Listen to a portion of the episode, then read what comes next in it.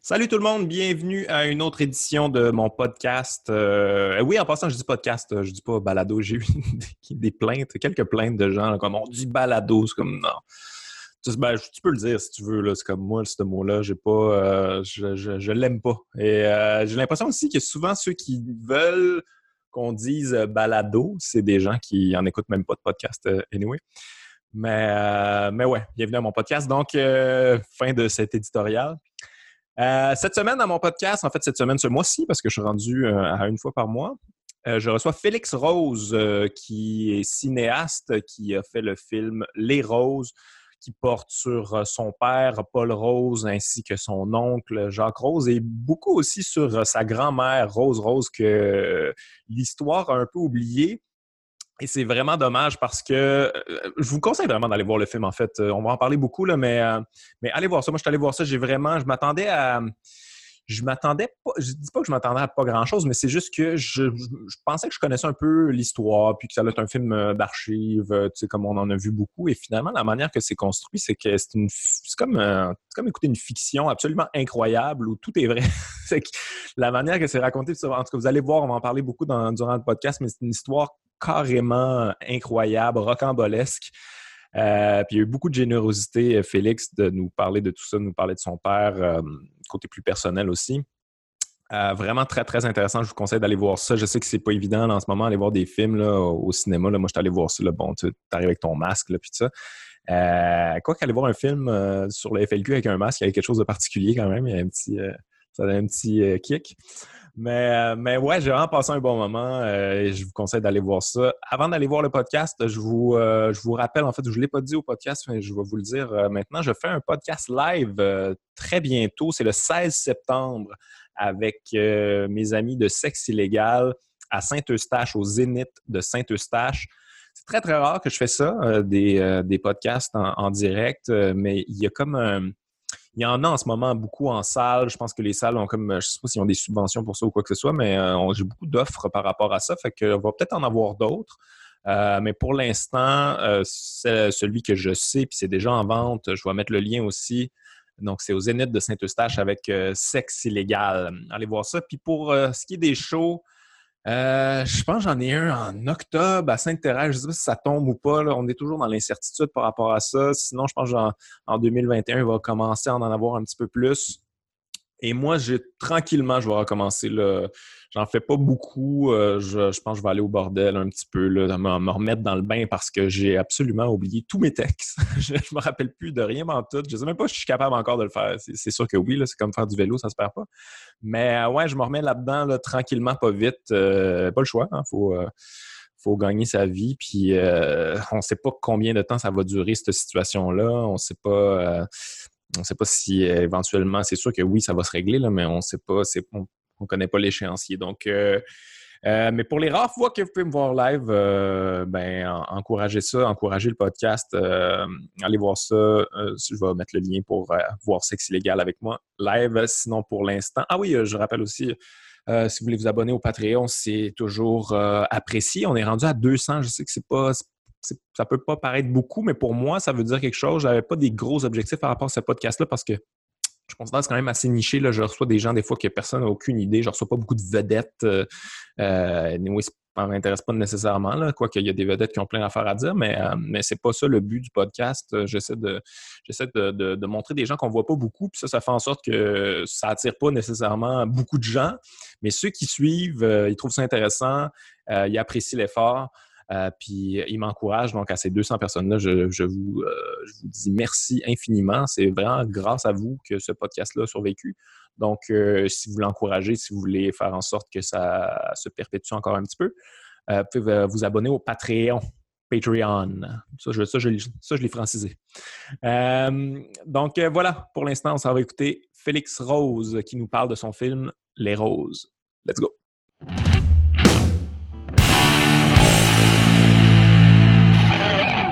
Félix Rose, merci d'avoir accepté euh, mon invitation.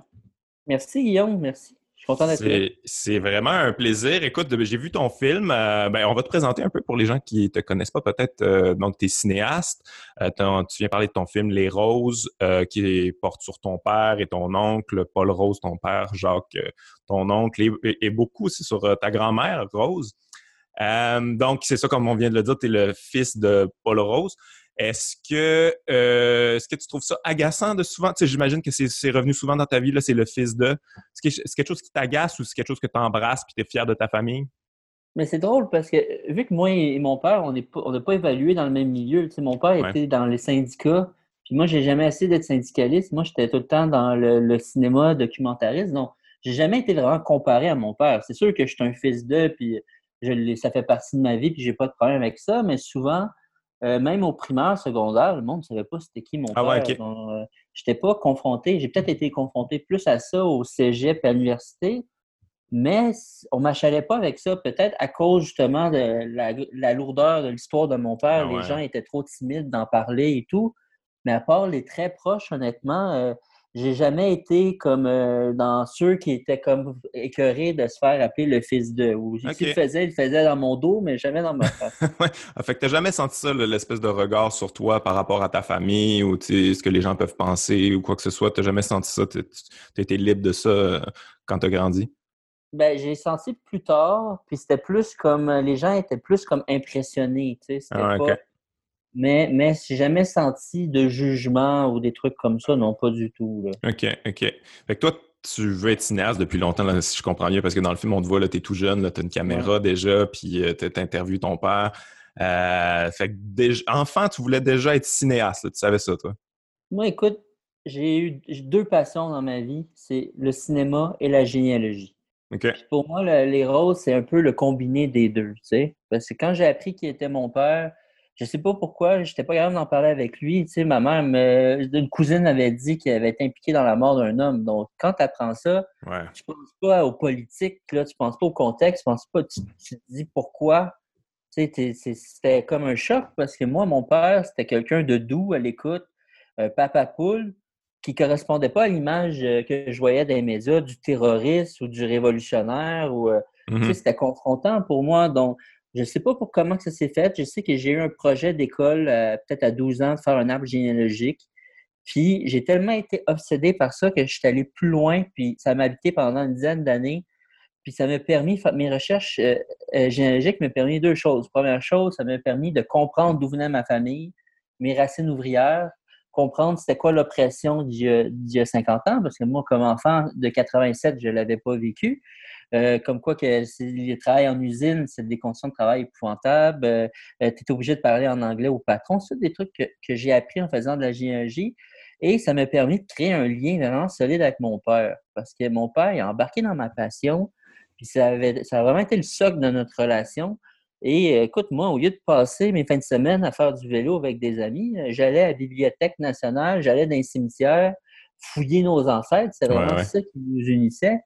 Tellement que euh, notre rêve, c'était d'aller en Irlande. Parce que l'Irlande, Rose, c'est irlandais. Puis on n'était pas capable d'aller plus loin que le premier Rose arrivé en Amérique. Donc, euh, en 2011, je suis parti un mois avec mon père. On a fait un road trip. On a fait le tour de l'Irlande. Puis euh, justement, dans la généalogie, on a découvert plein de trucs. J'ai découvert que Rose, c'était pas Rose, mais c'était Rouse. Le nom, c'était francisé au Québec. Donc, on a pu remonter beaucoup plus loin.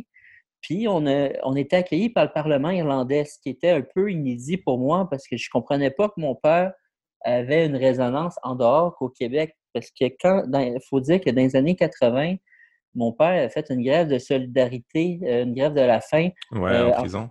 Oui, en prison, on solidarité à Bobby Sands. Bobby Sands, c'était un révolutionnaire de l'IRA qui, qui, avait fait une grève de la faim, il y avait des revendications, puis qui avait été élu pendant qu'il faisait sa grève de la faim, puis qu'il en est mort. Tu sais, je pense qu'ils fait, ont fait un film qui s'appelle Hunger sur, sur son histoire. Donc, mon père était très connu du milieu irlandais, tellement que les gens qui étaient dans l'IRA à l'époque, tu sais, l'armée révolutionnaire irlandaise, étaient maintenant au Parlement d'un parti qui s'appelle le Sinn Féin, euh, le Sinn Féin, et on a été accueillis par le Parlement irlandais. Mon père était accueilli comme un héros. Donc, moi, ça a été. C'est incroyable. C'est ça, j'avais pas mesuré l'importance de, de, mon père. Puis un autre choc pendant ce voyage-là, ça, ça a été vraiment déterminant dans ma vie. Mon père a perdu la vue. Euh, il y avait juste un œil. Ouais. il, y avait déjà des problèmes avec son autre œil. Puis là, pendant le voyage, j'ai perdu la vue et je me suis retrouvé avec un aveugle. Puis mon père, j'ai compris un peu sa force intérieure parce que moi, je paniquais. Là, ton père est aveugle, puis là, tu n'es pas chez vous, tu es dans le pays, c'est pas ta langue. Tandis que lui, il est resté d'un calme déstabilisant, puis il n'a jamais voulu annuler le voyage. Il a dit on continue, on va jusqu'au bout. C'est pas grave, Félix, décris-moi ce que tu vois. Aïe, aïe, aïe.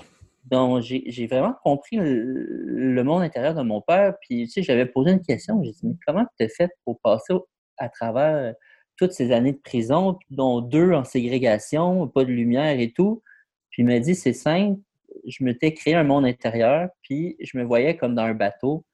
Puis, je traversais l'Atlantique. Je savais qu'il y avait un début, je savais qu'il y avait une fin. Puis, j'étais, j'entendais les vagues et tout ça. Donc, ça m'a fait réaliser la, force de l'homme, la force de, mon père. Donc, c'est là, à ce moment-là, que j'ai dit il n'est pas immortel, sa santé décline, il faut que je fasse un documentaire. Sur ah ouais, c'est à ce moment-là. Oui, parce que tu es documentariste, puis tu as un sujet comme ça, puis, mais, mais je me sentais jeune, je me sentais pas prêt, j'avais 24 ans à l'époque.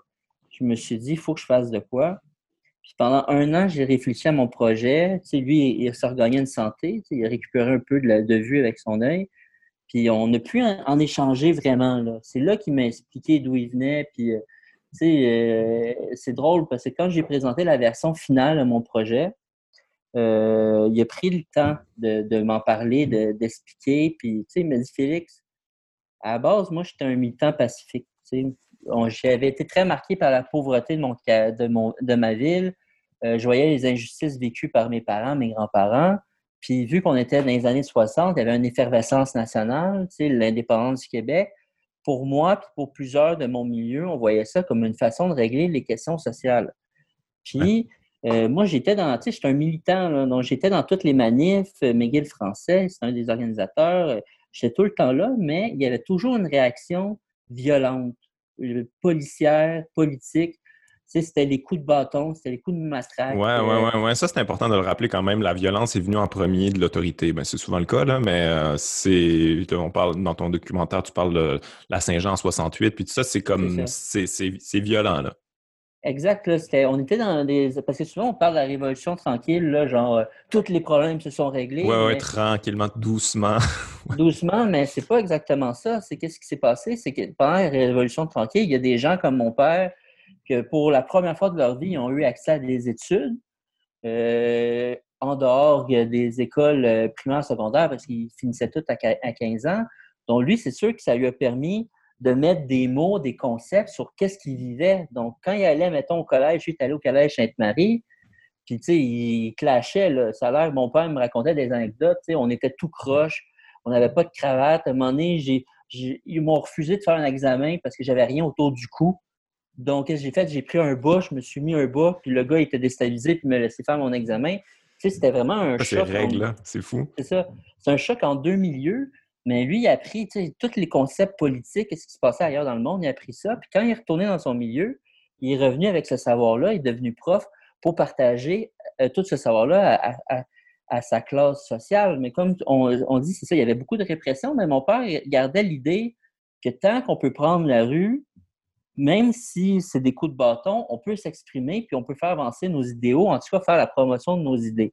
Mais il est arrivé une séquence d'événements dont, euh, dont le lundi de la matraque. Tu sais, cette journée-là, mon père est passé de sympathisant à activiste. Ouais, ouais, ouais. Parce qu'il avait tellement été euh, estomaqué, marqué par cette violence-là. Lui, il été mis dans le fourgon et tout, qu'il a commencé à faire un livre, un recueil de témoignages qu'il a fait avec Jacques Langto, qu'il a rencontré cette journée-là qui s'appelle le lundi de la matraque. Puis euh, ça lui a permis de, se faire connaître un peu du milieu euh, indépendantiste. Il a rencontré Pauline Julien, Gérald Godin, son futur avocat euh, Robert Lemieux. C'est Godin, c'est lui qui a édité le livre. Donc il s'est fait connaître à ce moment-là comme activiste. Puis c'est là qu'il est devenu organisateur. C'est mon père, c'est un grand organisateur. Il organisait des manifs et tout. Mais c'est toujours de façon pacifique. Puis justement, un jour, mon père ouvre le journal puis il voit quelque chose qui l'indigne profondément. Il voit que pour euh, aller à percer, il fallait avoir 20, 20 minimum dans, poches parce qu'il y avait des, des, des polices qui faisaient, qui checkaient les gens oh, qui passaient. Puis si tu n'avais pas 20 pièces il ne faisait pas rentrer. Puis, tu sais, c'était vraiment, il visait les jeunes. Donc, mm-hmm.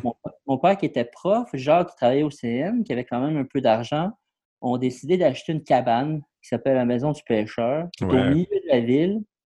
Puis, tu sais, ils n'ont jamais voulu leur donner un permis d'alcool. Donc, qu'est-ce qu'ils ont fait? C'est qu'ils ont dit aux gens, ils ont invité les gens de partout au Québec, les jeunes, venez-vous-en, puis plantez votre tente gratuitement, puis ça va être contribution volontaire. Puis c'est devenu vraiment une plaque culturelle importante à l'été 69. Tu sais, les artistes, euh, beaucoup d'artistes sont passés par là. On les voit dans ton documentaire. Il y a Plume, euh, Robert Charlebois, tout ça, ouais. Ils sont tous allés. Puis, tu sais, c'était pacifique. C'était des jeunes. Euh, c'était un lieu d'échange. Tu sais, ils parlaient culture, ils parlaient politique.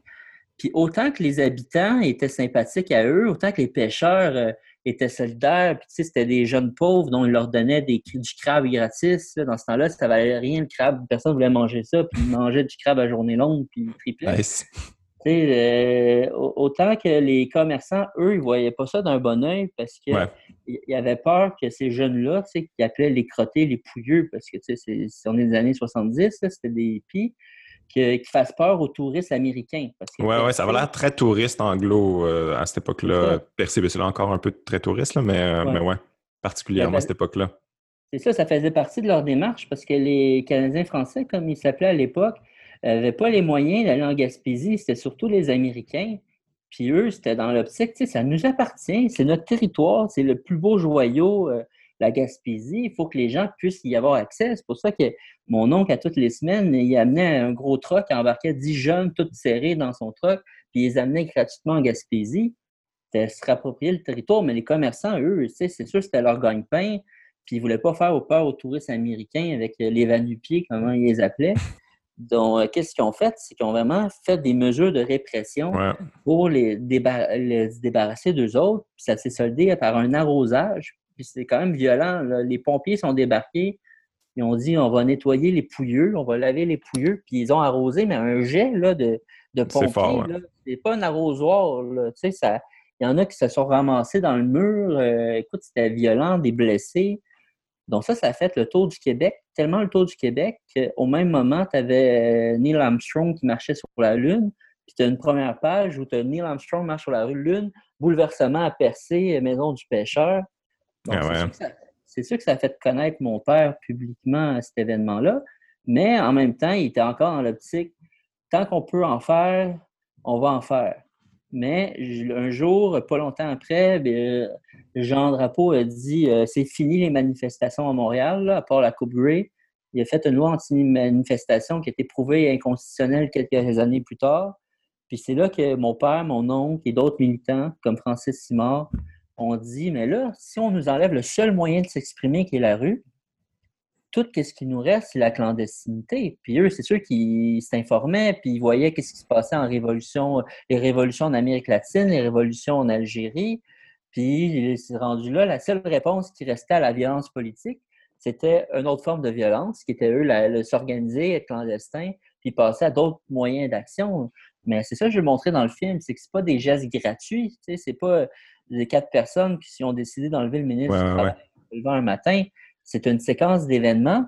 Puis c'est la répression de l'époque qui a amené des gens à aller aussi loin puis poser des gestes aussi graves. Tu sais. Ouais, ouais, mais c'est mais c'est bon que tu le remettes en perspective parce qu'on a beaucoup de préjugés par rapport à ce qui est arrivé et tout ça. Euh, des fois, on connaît pas l'histoire vraiment, mais pour remettre les choses en perspective, à l'époque, c'était rough. Là, tu sais, je pense que ta famille est, euh, grandie à la ville Jacques-Cartier.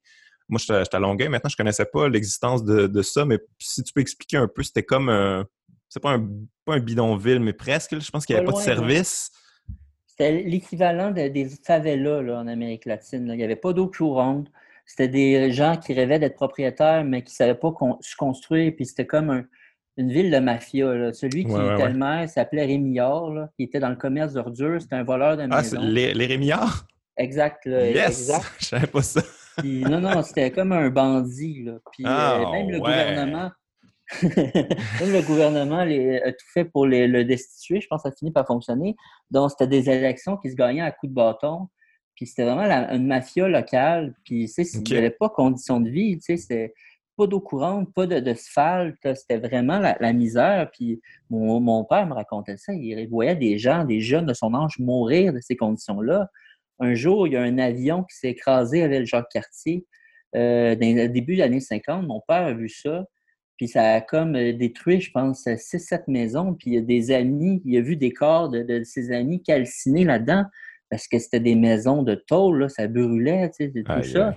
Donc, c'est quelque chose qu'on ne connaît pas parce que là, c'est sûr que ça n'existe plus, mais Jacques Cartier, euh, Pierre Vallière, il en a parlé beaucoup. Lui, il était du coin. Ça, ça a été comme une espèce de, noyau du FLQ. Il y a beaucoup de gens du FLQ qui sont issus de ce milieu-là. parce, que c'est inacceptable, de grandir là-dedans. Tu, vois ça autour de toi, tu fais comme ça peut pas être ça. Il y a une injustice totale. Exact. Puis, l'injustice, est tellement loin parce qu'il n'y avait rien, il n'y avait pas de ressources. Puis, pour aller à la piscine, mon père devait aller à Saint-Lambert puis, euh, tu étais obligé de parler en anglais. Les, jeunes de Ville-Jacques-Cartier étaient retournés chez eux. Donc, il fallait vraiment qu'ils ne disent pas un mot puis qu'on ne les entende pas parler puis qu'ils essayent de passer pour aller à la piscine parce que c'était vraiment vu comme un ghetto. Puis personne ne voulait avoir du monde de Ville-Jacques-Cartier dans les quartiers plus riches avoisinants de la rive sud, tu sais. Mm-hmm. Donc, quand tu réalises ça, que ça, ça fait à peine une cinquantaine d'années puis qu'on a vécu ça, tu ça, permet de mieux comprendre qu'est-ce qui a amené des gens, à, on va dire, prendre les mots d'aujourd'hui, à se radicaliser, à prendre des moyens euh, comme la violence, parce qu'ils vivaient des injustices impardonnables. Ton, ton, oncle parle de, parle de l'usine Redpath aussi euh, dans, le documentaire. Ça, c'est assez, euh, assez épouvantable. Il raconte une histoire d'ailleurs d'un ouvrier qui s'endort puis qui se fait gruger l'oreille par un, un, rat, puis il s'en rend même pas compte tellement il est fatigué. Euh, ça aussi, c'est des conditions de travail euh, qu'on connaît pas. Là. On, a, on, a, de la misère à prendre la mesure de ça, mais c'était carrément épouvantable à l'époque. Je sais que ton oncle et ton père ne voulaient pas, euh, voulaient pas travailler là longtemps, en tout cas.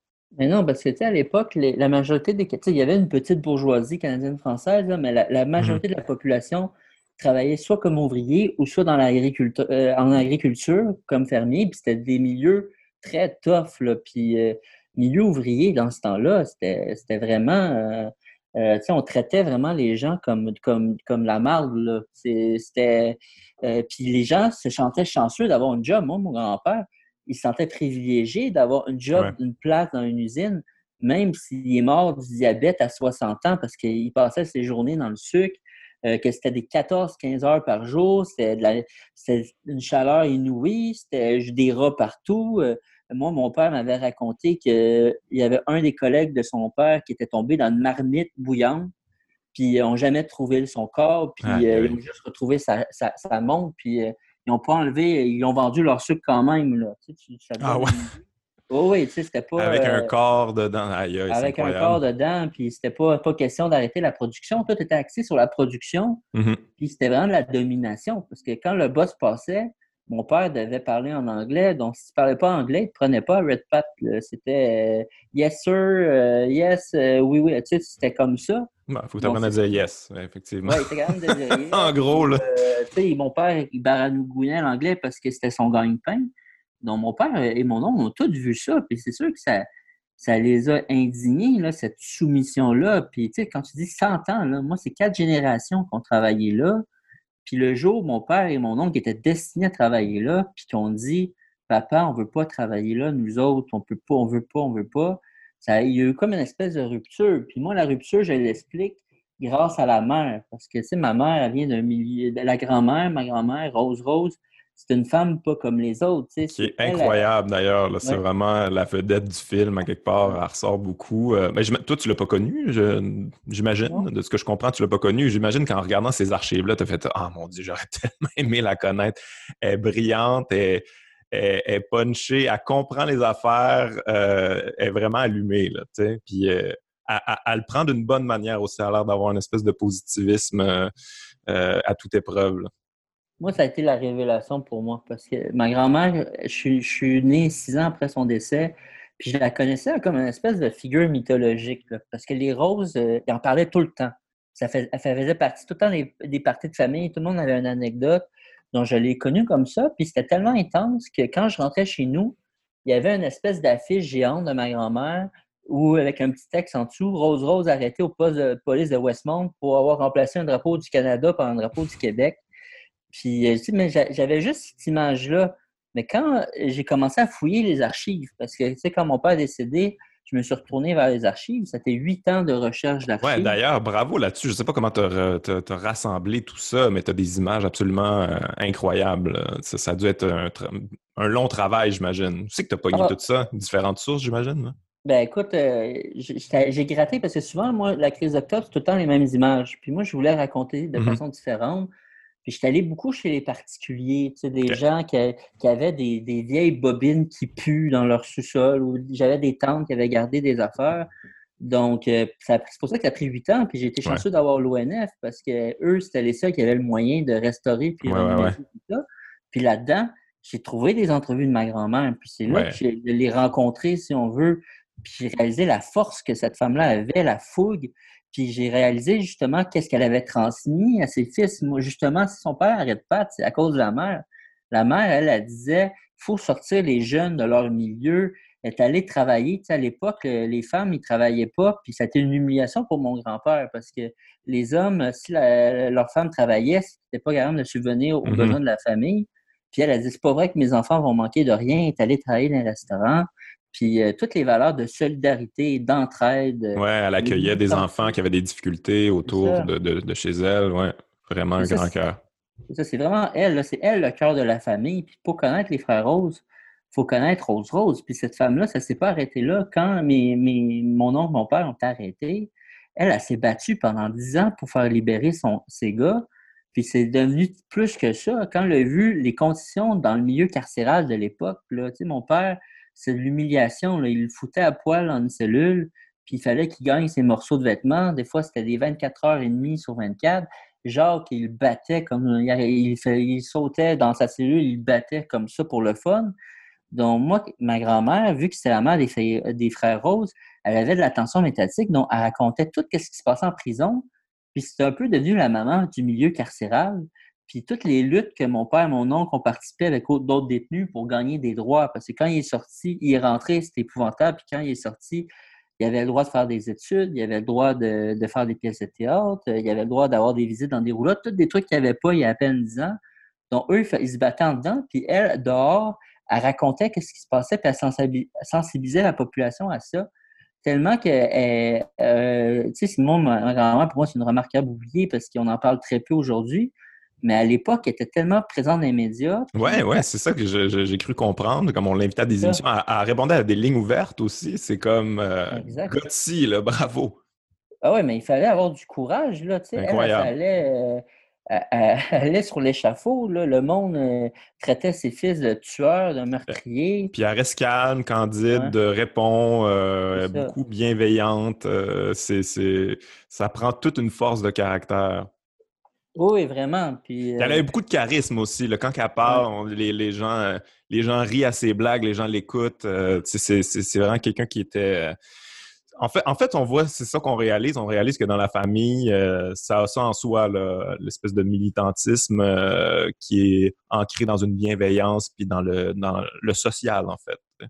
Exact. Puis elle, qu'est-ce qu'elle a permis, c'est d'humaniser ses fils, parce que c'est sûr qu'il y avait l'étiquette de terroriste, puis tu sais, les frères Roses pendant ces années-là, c'était vraiment, ils en ont fait vraiment des personnages 2D, euh, comme il y en a qui me racontent qu'ils avaient peur, qu'ils faisaient des cauchemars avec les frères Roses la, nuit, là, tu sais, ils en ont fait vraiment des symboles forts, tandis mm-hmm. que moi, ma grand-mère, elle humanisait ses fils, puis les gens, souvent, ils leur disaient dans les lignes ouvertes, Madame Rose, on n'est pas d'accord, qu'est-ce que vos fils ont fait? Mais vous, on vous aime parce qu'elle était capable de parler. elle avait un langage ouvrier, elle parlait. Elle n'a jamais fait d'études en communication, ma grand-mère, mais elle avait un sens de la répartie et elle était tellement capable de défendre de ses idées qu'elle a été adoptée par beaucoup de personnes. Puis un des éléments qui fait que mon père a finalement été libéré de prison, c'est que justement, c'est un élément important du film, c'est mon père, on lui a refusé de voir sa mère sur son lit de mort. c'est un droit n'importe quel détenu, pour n'importe quel crime, a un, droit à ça. Mais vu que c'était Paul Rose, puis qu'il voulait le briser, puis que c'était un symbole politique, ils lui ont refusé ce droit acquis-là, même si le médecin disait faut qu'il vienne, faut qu'il vienne, faut qu'il vienne. Puis là, c'est à ce moment-là que mon père a décidé d'enregistrer une cassette clandestine où il se raconte à sa mère. Mm-hmm. Puis là, il parle, tu sais, moi, j'ai jamais vu mon père comme ça. Il se révèle totalement. Puis il parle de son monde intérieur, justement, de l'amour pour sa mère, l'amour du territoire, les valeurs qu'il lui a données et tout. Elle a pu l'écouter avant sa mort. Donc ça, c'est sûr que cette cassette-là est importante. Mais quand les gens ont appris que Paul Rose n'avait pas pu voir sa mère sur son lit de mort, il y en a qui se sont indignés. Ça a vraiment fait une tollée. Puis le monde disait on n'aime pas Paul Rose, mais ça se fait pas une mère. Mm-hmm. Tu fais pas ça à une mère. Puis, euh, puis ça l'a aidé justement à faire libérer mon père quelques mois plus tard. Parce que là, libération conditionnelle avait une grosse pression parce que Paul Rose a été le dernier des, des Felkis à sortir parce que c'était celui qui était le plus connu, puis c'est celui qui en a fait le, symbole, tu sais. ouais. mais, mais, ton père a pu aller au funérailles, par exemple. Ça, c'était correct. Ça, c'était correct. Mais d'ailleurs, c'est un moment vraiment, vraiment touchant du film. Là. Ton, père a un peu essayé de récupérer euh, le moment qu'il n'avait pas eu avec, euh, avec sa mère qui est encore vivante avec un très beau discours. Euh, mais il a pu aller au funérailles, mais il n'a pas pu l'avoir vivante. C'est comme, c'est un peu, j'imagine, une forme de violence psychologique. On essaie de le casser encore un peu plus. Il y a, un peu de ça. Mon père ne fitait pas dans le moule en prison. En prison, la conception, c'était en punitence. On t'enlève 10 ans de ta vie. Puis, tu sais, il y avait l'expression je fais mon temps. Moi, mon mm-hmm. père, il disait je fais pas mon temps. Là.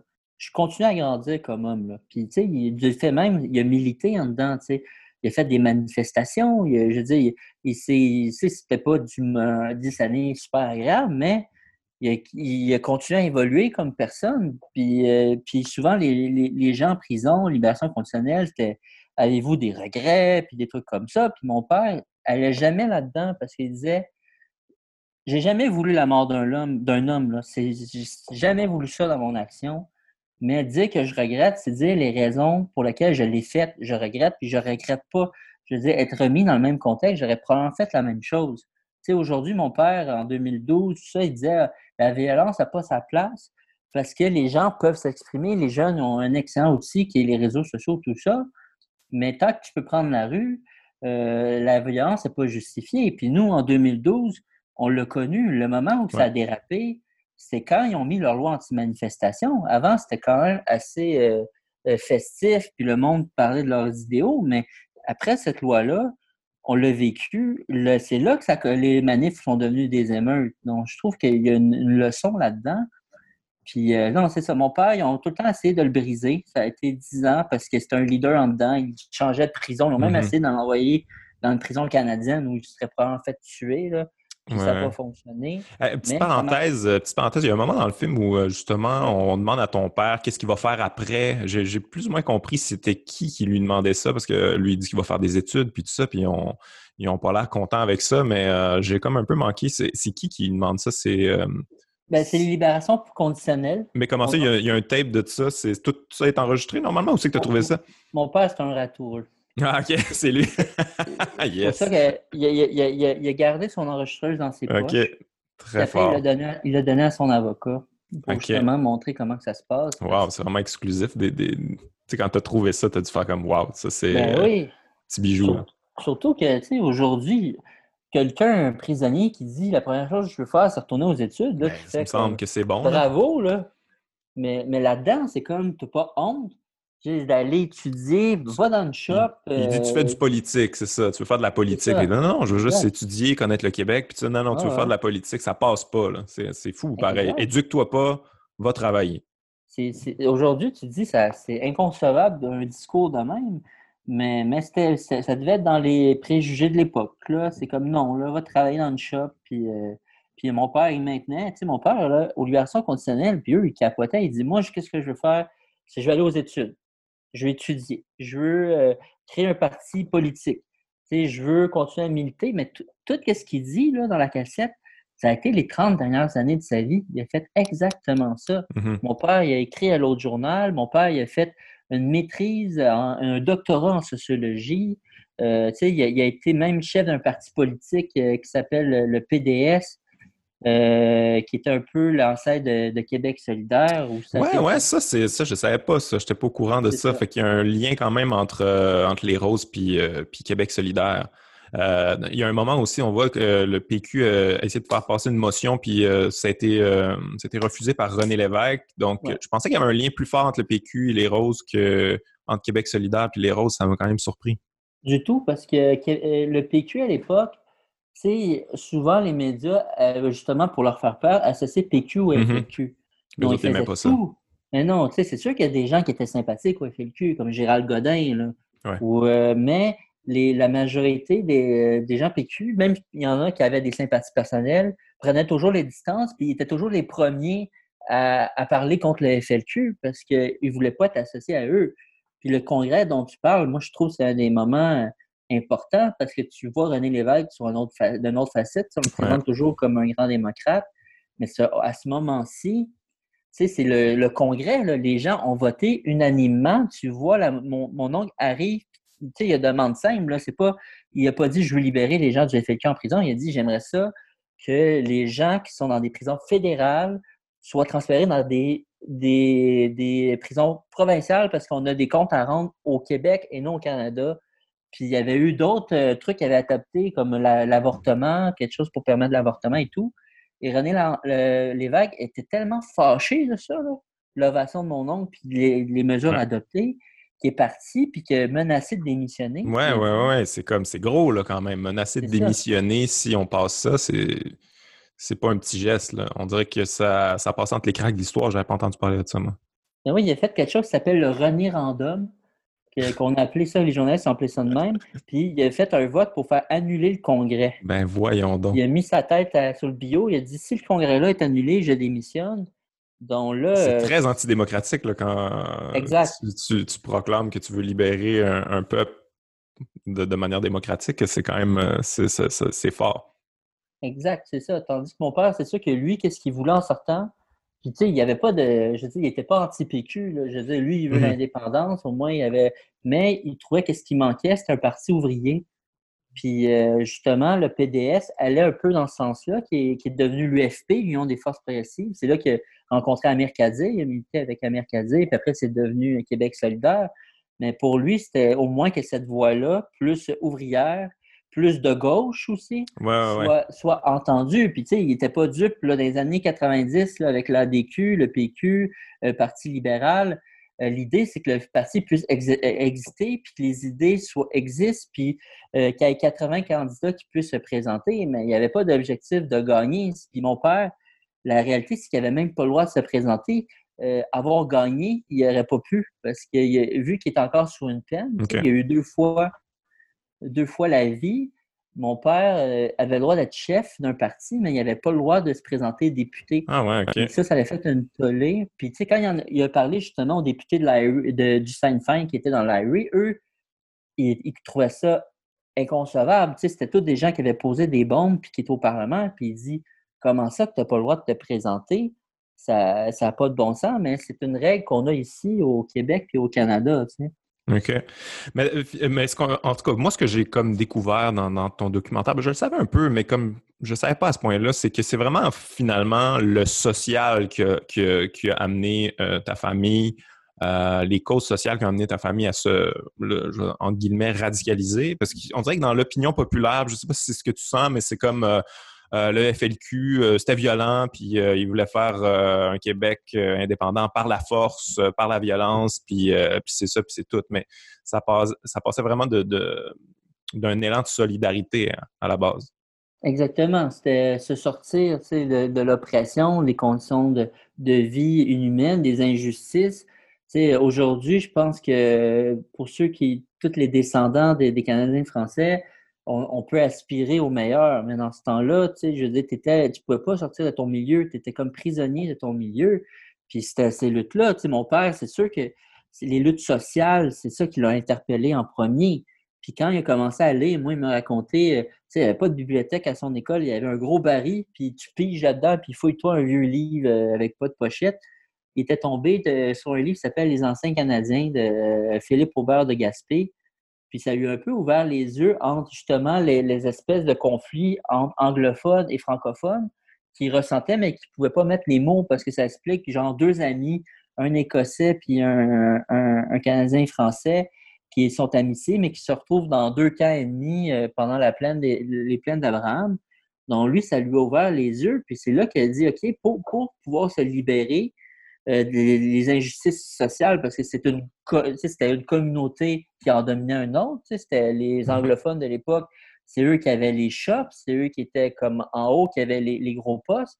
C'est vrai qu'il y avait une bourgeoisie canadienne-française, mais elle était minuscule comparativement à ceux qui travaillaient dans les shops. Eux, ils voyaient l'indépendance du Québec comme une façon de se rapproprier ça, puis qu'il n'y ait plus d'inégalité sociale, puis que tu viennes de Ville-Jacques-Cartier, tu as les mêmes chances que si tu viens de Westmount. C'était vraiment ça l'optique. Euh, est-ce que c'était un peu ton but en faisant ce film-là de réhabiliter un peu euh, ton père puis ton oncle, raconter l'histoire un petit peu mieux? Est-ce que c'est parce que tu sentais que quand on parlait de ça, on retenait pas les bonnes affaires, que l'opinion populaire n'était pas, euh, pas nécessairement assez informée par rapport à ça? C'était-tu un peu le but de ton film? Ben, moi, le but, c'était vraiment comprendre. Moi, ma démarche personnelle, c'est comprendre qu'il y a amené des gens qui sont pacifiques à la base, à, la base de commettre des, gestes très graves. Puis, moi, je banalise pas la mort de Pierre Laporte dans mon film. Puis, c'est une tragédie. Là. Puis, l'idée, c'est pas de banaliser ou d'excuser. Mm-hmm. Puis, mon père, mon oncle, ils n'ont jamais voulu être habilités. Ils n'ont pas cherché ça. mon père, mon oncle, je l'ai forcé là, à faire le documentaire. Ouais, ouais, ça. Tu peux-tu en parler un peu? Parce que j'ai vraiment trouvé que c'était quelque chose de beau dans ton documentaire là, pour expliquer un peu aux gens. Bon, euh, tu, euh, tu euh, répares, tu rénoves un peu sa maison qui est aux couleurs du Québec, du drapeau du Québec, qui est une maison, je ne dirais pas en ruine, mais il y a quelque chose de symbolique là-dedans de, une maison aux couleurs du Québec un peu en ruine qu'on rafistole puis qu'on rénove. comment ça s'est passé, ça? Il t'a demandé de rénover sa maison, puis en échange, c'est ça, c'est toi fait des entrevues. Exact, parce que Jacques, il voulait pas. Quand mon père est décédé, je pouvais pas faire le film sans Jacques. Puis pendant deux ans, je l'ai vraiment achalé, puis il voulait rien savoir. Puis un jour, il m'appelle pour rénover sa maison, poser des fenêtres. Puis, tu sais, il fallait qu'il soit mal pris parce que moi, j'ai 10 pouces, j'ai aucune capacité manuelle. Donc, je devais vraiment être dans le honnêtement. Donc, moi, j'ai dit, j'ai dit, OK, je vais le faire, je vais venir, je vais venir une semaine. Mais tout ce que je te demande, c'est de m'accorder au moins une heure ou deux heures d'entrevue par jour. Puis il a dit OK, c'est correct. Donc, les, je suis allé avec mon meilleur ami Eric Piccoli, qui est un proche de la famille, qui a fait la caméra, puis Jacques ne le voyait plus à un moment donné. Donc, qu'est-ce qu'on faisait? C'est qu'on faisait la construction le jour, donc c'était très éprouvant physiquement. Puis en fin de journée, il m'accordait des entrevues, puis là, une heure devenait rapidement trois heures. Puis on était tellement fatigués qu'on disait que. Puis il voyait tellement pas Eric qu'il n'y avait plus de filtre. Ah il s'est totalement révélé. On, ça devenait vraiment un échange honnête entre un neveu et son oncle. Puis, euh, puis tu sais, j'ai apprécié parce que même mes tantes qui ont vu le film, ils ont dit Jacques n'est jamais allé dans ces zones-là. Même ah nous, on n'en a jamais parlé. Tu sais, c'est la première fois qu'il se révélait comme ça. Donc, c'était vraiment un moment unique dans, dans notre vie. Ben, j'imagine pour toi aussi, là, pouvoir parler à ton nom comme ça, de cette manière-là, sur des, des trucs aussi euh, personnels puis euh, aussi euh, délicats, qui, qui, t'accordent cette confiance-là quelque part, c'est quand même exceptionnel. J'imagine que ça t'a touché. Non, ça m'a touché. Genre, il faut le dire, c'était le meilleur ami de mon père, puis il neige souvent chez nous, il faisait des rénaux, il y avait un autobus jaune, on tripait une mini maison dans un autobus jaune il restait des fois deux, trois mois à la maison pour faire des rénaux, puis il nous amenait au cinéma. Tu sais, c'était le mononcle gâteau, il n'y a pas d'enfants. Donc, il nous a toujours traités comme si on était ses enfants. Donc, j'étais déjà très proche, mais, mais j'ai jamais pu aller dans ces zones-là. Puis les zones où j'ai pas pu aller avec mon père parce qu'il est décédé subitement, j'ai pu y aller avec Jacques. Puis, euh, tu sais, il a pu me raconter, un, tu sais, il me racontait qui était encore plus mon père, la famille. Donc, c'est sûr, ça a été, ça a été difficile pour moi d'aller dans ces zones-là. Mais, mais je trouvais que c'était important et qu'il fallait le faire. Tu sais. Euh, euh, fait que tu dis que tu n'as jamais vraiment pu explorer, tu n'as jamais vraiment jasé de ça avec ton père, euh, les événements, tout ça, en surface ou même pas du tout? Ben, J'en ai parlé, comme je te dis, peu de temps avant sa mort. On commençait. Ah, hein. Mais j'étais vraiment, tu sais, j'ai eu les grosses lignes, mais j'ai pas pu aller aussi loin qu'avec Jacques. Parce que c'est sûr que je commence le documentaire, tu t'en vas pas tout de suite dans le, le costaud, là, tu sais mais, mais quand je me sentais tellement coupable de ne pas pouvoir l'avoir de pas l'avoir fait avec mon père, puis après, je suis devenu une espèce d'obsédé, puis euh, obsessif, puis j'ai fait des entrevues avec des felkistes pendant huit ans, qui ne sont pas même pas dans le film. Qui ah ouais, OK. Une série télé euh, sur le meurtre de Mario Bachand que je fais en, en co-réalisation. Ah ouais, cool. C'est bon à savoir. Très, très ça, Je faisais avec Flavie Payette-Renaud, Frédéric Piccoli, puis les journalistes Antoine Robitaille et Dave Noël. Puis à travers euh, l'histoire de Bachand qui, qui, était assassiné à Paris, on fait toute l'histoire du FLQ. Mais tu vois, cette partie de cette démarche-là, d'aller des témoignages de personnes qui n'ont jamais parlé, ça va être dans cette série-là. Mais l'idée, c'est de laisser des traces, puisque les, les Felkies sont très peu parlés. Puis je veux que les historiens de, demain accèdent à ce point de vue qui est rare. Tu sais. Que ce soit pas juste le, le point de vue politique ou journalistique, mais que le point de vue de ceux qui ont fait les événements puisse exister pour qu'on comprenne qu'est-ce qui s'est passé, puis pour pas que ça se reproduise aussi. Tu sais, il y a une leçon là-dedans. Moi, je pense qu'il y a une leçon. Oui, oui, oui, tout à fait. Puis en, en, écoutant ton documentaire, en tout cas, je le conseille aux gens, allez voir ça. C'est c'est probablement une des histoires les plus incroyables, les, les plus euh, hollywoodiennes, là, quelque part. Je comprends pas qu'on ait jamais fait de film à grand déploiement là-dessus parce que c'est absolument, euh, c'est plein de rebondissements. moi, je me demandais, euh, quand tu as fouillé, tu as commencé à gratter parce que tu savais pas tout, j'imagine, tu as découvert des affaires en, fouillant des archives, en parlant aux gens. Est-ce que tu avais peur un peu de découvrir peut-être des affaires qui te font changer d'avis sur ton père ou qui te, qui disent comme, ah, ça, je suis moins d'accord, puis ça change ta vision des choses? T'avais-tu cette crainte-là euh, en te lançant là-dedans? Bien, c'est sûr que, tu sais, je suis dans une zone très personnelle, donc, tu sais, tu as, peur peut-être, c'est sûr qu'il y a tellement de choses qui sont dites sur mon père, là, que, tu sais, c'est vrai que tu as peur de tomber sur des trucs euh, qui, qui, changent la vision que tu as de l'homme, mais c'est jamais arrivé. Je te disais que toutes les personnes que j'ai rencontrées, c'est sûr que j'ai découvert mon père autrement. L'homme, le, le, père de famille n'était pas le militant de 25 ans, mais il y avait quelque chose qui restait, c'est une cohérence. C'est un homme qui est resté cohérent toute sa vie. Puis justement, on voit ça dans le film, le, avant, tout le militantisme avant puis après octobre, puis après sa sortie de prison, dont tous les gens qui l'ont connu avaient à peu près le même portrait de mon père, comme quelqu'un qui réfléchissait beaucoup, quelqu'un à l'écoute, quelqu'un qui croit à la démocratie, sauf quand, quand la démocratie n'existe plus. C'était la conception qu'il avait eue en 70. Donc, euh, non, qu'est-ce que j'ai découvert? J'ai, sur mon père, c'est assez, assez positif. Mais c'est sûr que moi, je suis resté dans le cocon familial, je suis resté dans les gens proches.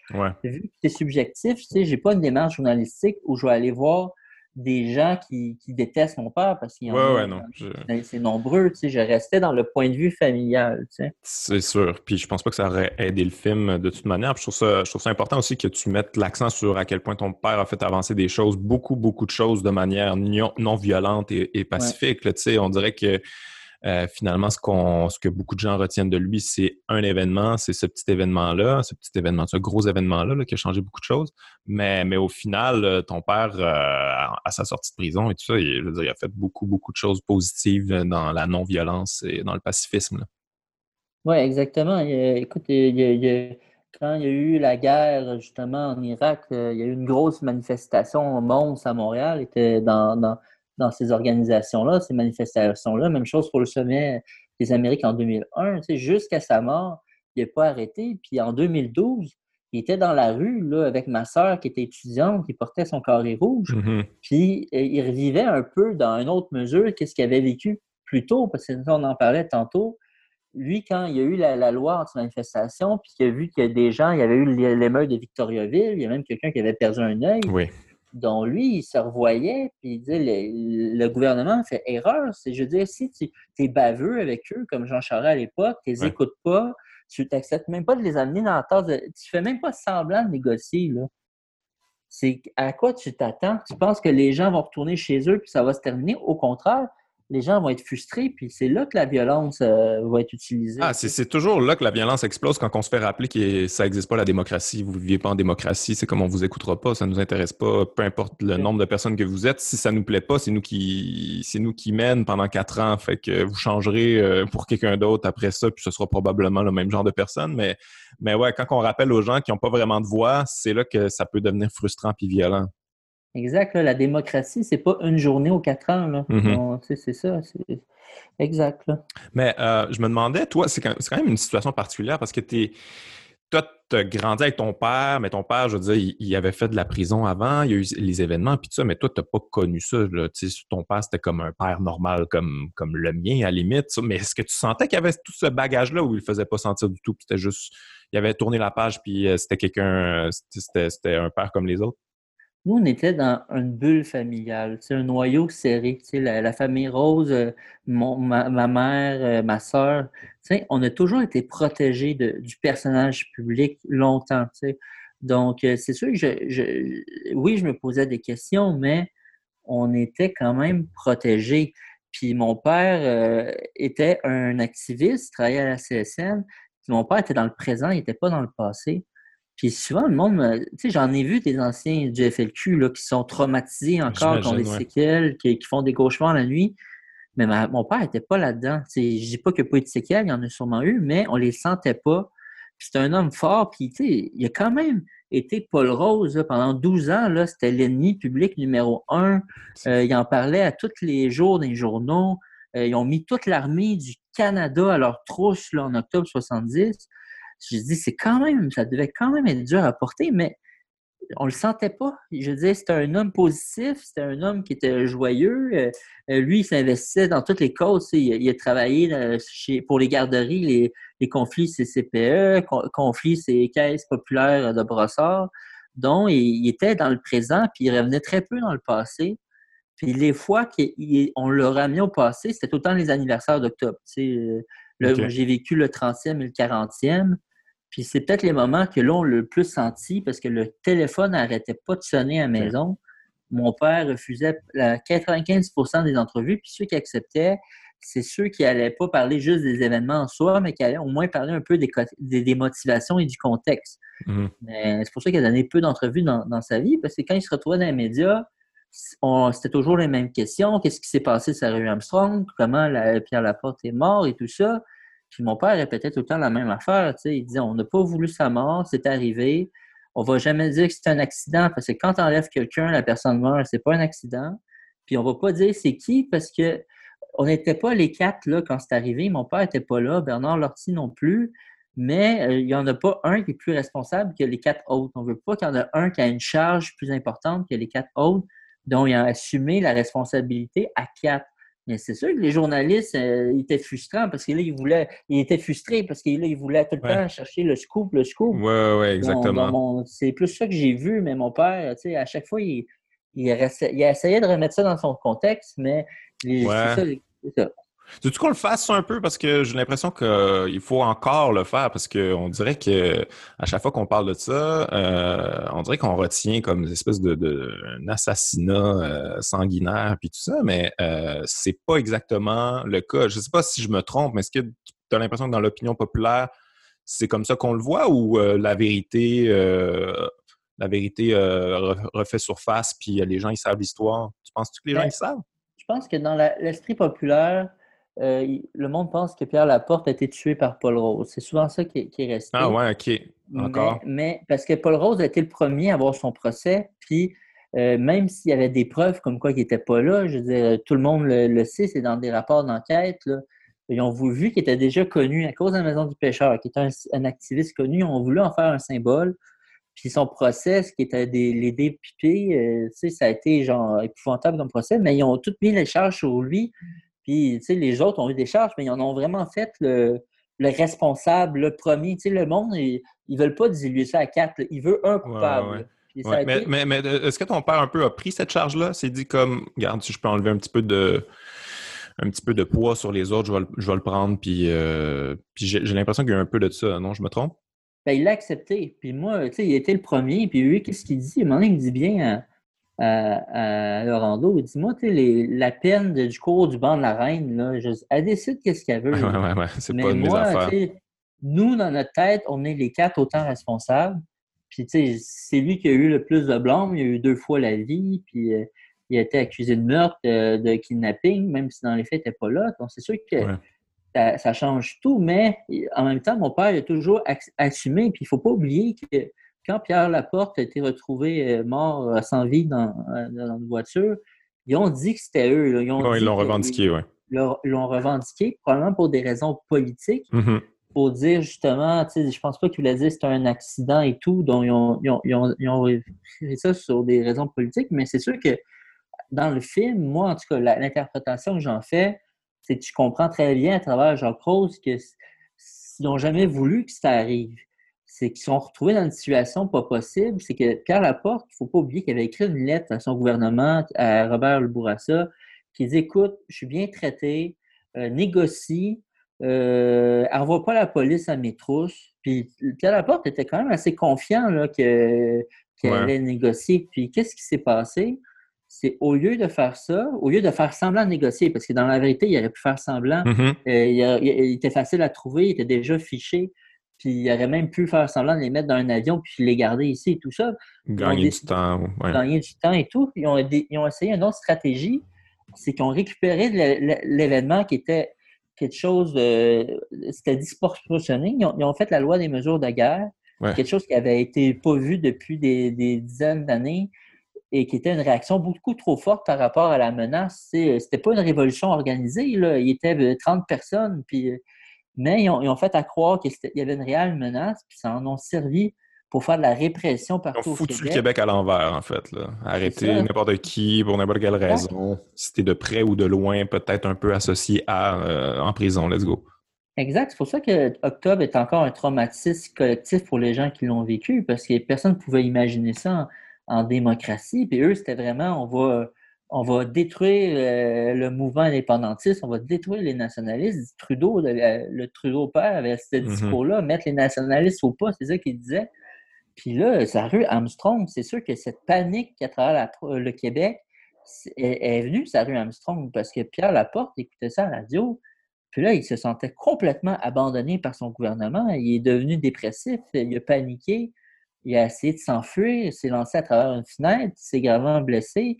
Donc, euh, puis après, il y a eu une séquence d'événements qui a fait qui a amené à sa mort.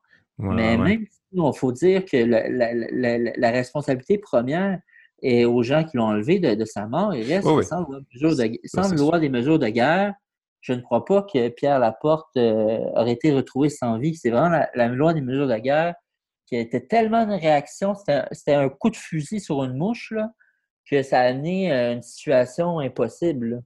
Oui, Ouais, ouais. Donc, c'est ça. Il a essayé de se sauver, puis il s'est blessé gravement, puis euh, ça a été. Euh, c'est ça qui a causé sa mort, au final, c'est ça? Bien, on comprend que, dans le fond, ça, c'est, c'est pas des scoops là, que je te fais. non, non, je sais bien, mais je, je, veux, je veux, le rappeler quand même aux, gens. C'est ça.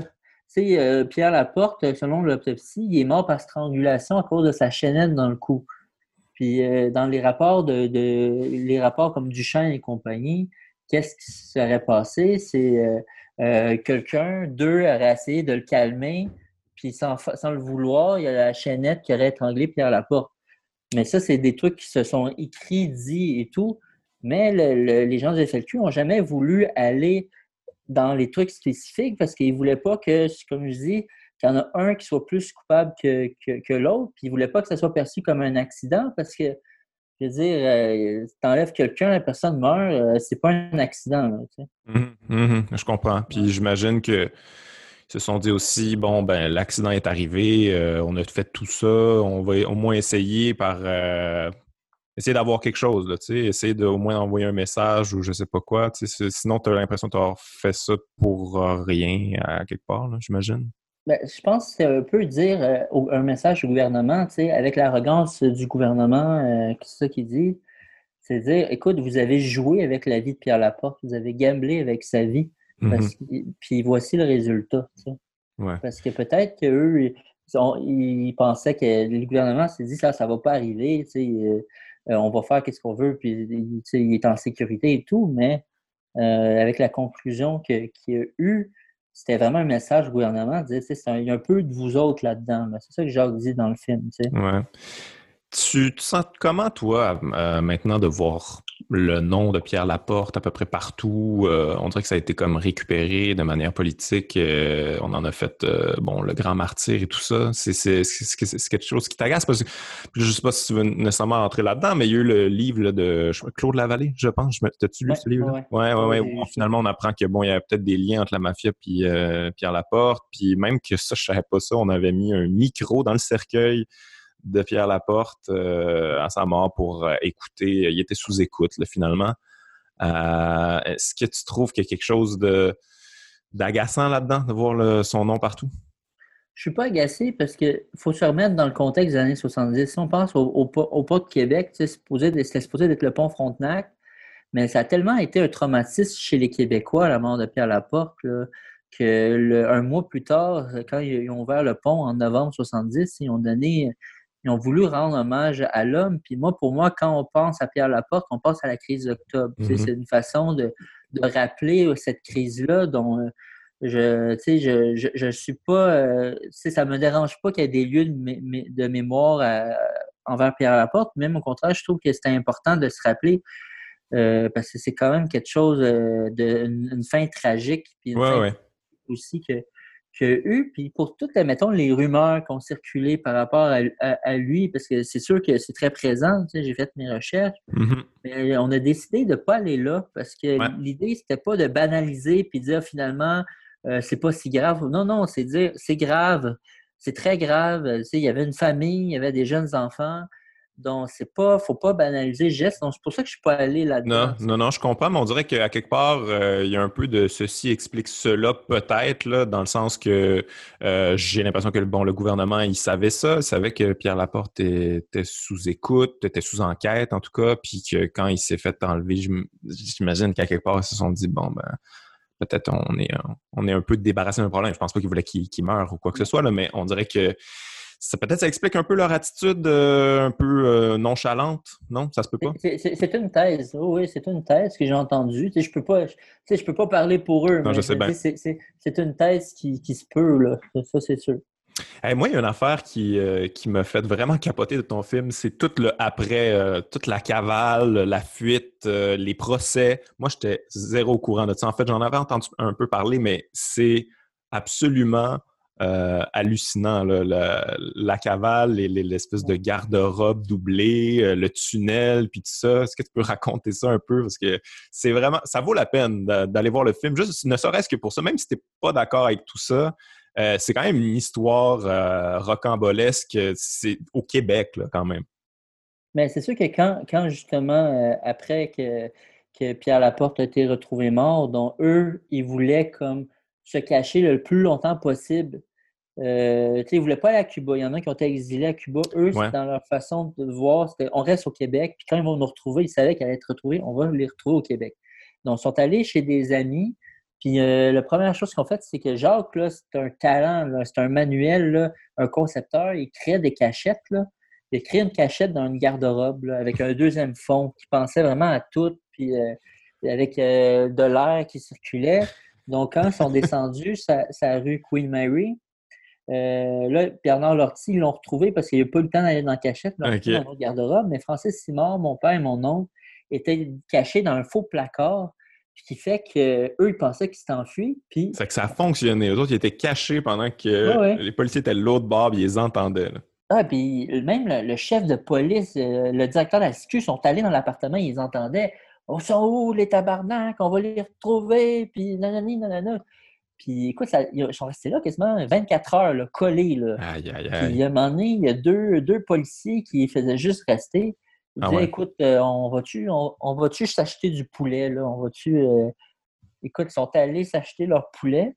Puis euh, ils n'ont pas pris les trois, ils n'ont pas pris deux secondes. Ils sont sortis, ils ont pris un taxi, puis ils sont partis. Ouais, c'était leur moment, là. Fallait pas niaiser. Ah non, fallait pas niaiser. Après, ils sont retrouvés dans une grange. Euh, plus, beaucoup plus loin, euh, une grange, euh, on est début de l'hiver, là, on est rendu novembre, il fait froid.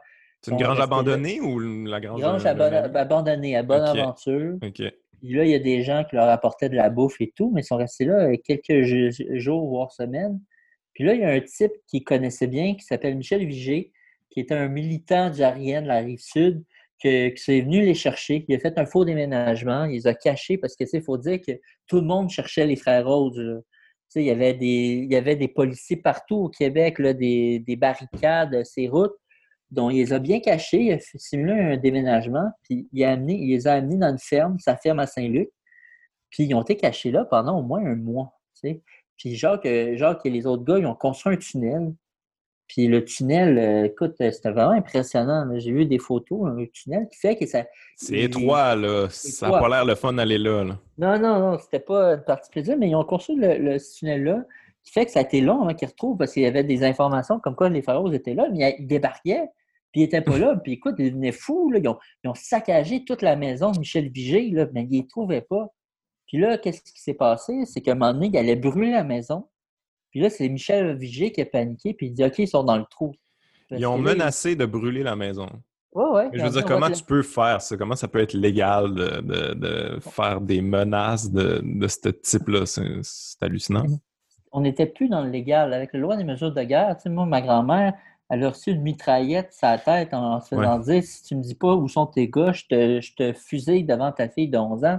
Donc, les policiers étaient vraiment rendus là, là. Il allait brûler sa maison. Puis c'est là que que le vigile a dit où il était, puis il y a eu une négociation, puis ils sont allés, les frères Rose, ils avaient fait semblant d'avoir, tu sais, ils avaient, ils créé de la fausse dynamite. Oui, oui, des faux bâtons de dynamite avec des, manches à balai. Donc, quand le policier Lisacek, là, qui était une ordure, là, qui est vraiment celui qui avait mis le sur euh, la tête de ma mère. Le méchant du film, c'est lui, là, dans ton film. le méchant du film.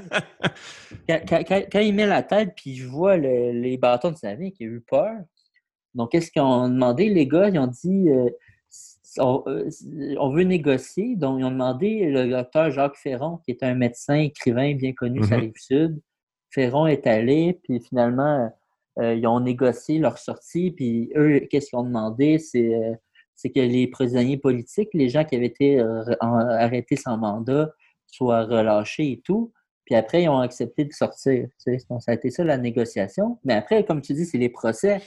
ça, là, c'est, je veux dire, en tout cas, d'ailleurs, ton oncle, les histoires au, procès, c'est absolument euh, hallucinant. Là. Il a punché, euh, il a donné un coup de poing aux policiers qu'on a parlé tout à l'heure en pleine cour.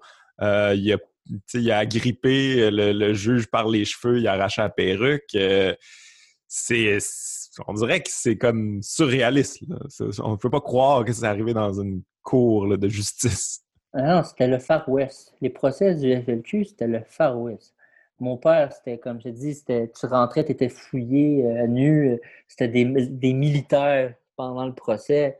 Puis, tu mon père, il avait même pas le droit à son avocat. Son avocat, ils l'ont mis en prison. Donc, il a dû se représenter tout seul. Puis, c'est devenu. Mais ça, euh, pourquoi? J'ai mal compris dans le film. Comment ça, on, Robert Lemieux qu'on parle, là? Ben, Robert Lemieux. Pourquoi ils l'ont mis en prison? Ben, parce que c'est. Il n'y a aucune, raison? Tu, défends ben, quelqu'un qu'on ne veut pas que tu défendes, va en prison? Les 500 personnes qui ont arrêté, il n'y avait aucune raison. Non, non, je comprends. Je comprends. Il était un peu comme le, représentant du FLQ. C'est lui qui allait sa place publique pour. Euh, c'est l'avocat du FLQ, donc ils l'ont juste arrêté. Ils n'ont même pas essayé de trouver une fausse raison pour nous expliquer pourquoi ils l'ont mis en prison. Ils l'ont mis en prison, that's it. Il n'y avait pas besoin, c'était encore la loi des mesures de guerre, tu sais, elle était encore programmée pendant le procès. Il fallait qu'il se présente lui-même, il fallait qu'il se, défende lui-même, puis ils l'ont exclu de son propre procès. Ils l'ont exclu parce que. finalement, c'est pas un procès, c'est qui qui le défendait? Ben, c'est ça, il n'y a pas eu de procès. C'est pas un vrai procès, là, c'est un faux procès-là. Puis si ça ressort aujourd'hui, ça pourrait se faire annuler comme procès parce que mon père, euh, il a compris là, que les dés étaient pipés et qu'il n'y avait aucune chance. Donc, qu'est-ce qu'il a fait? C'est qu'il a transformé ça en tribune politique.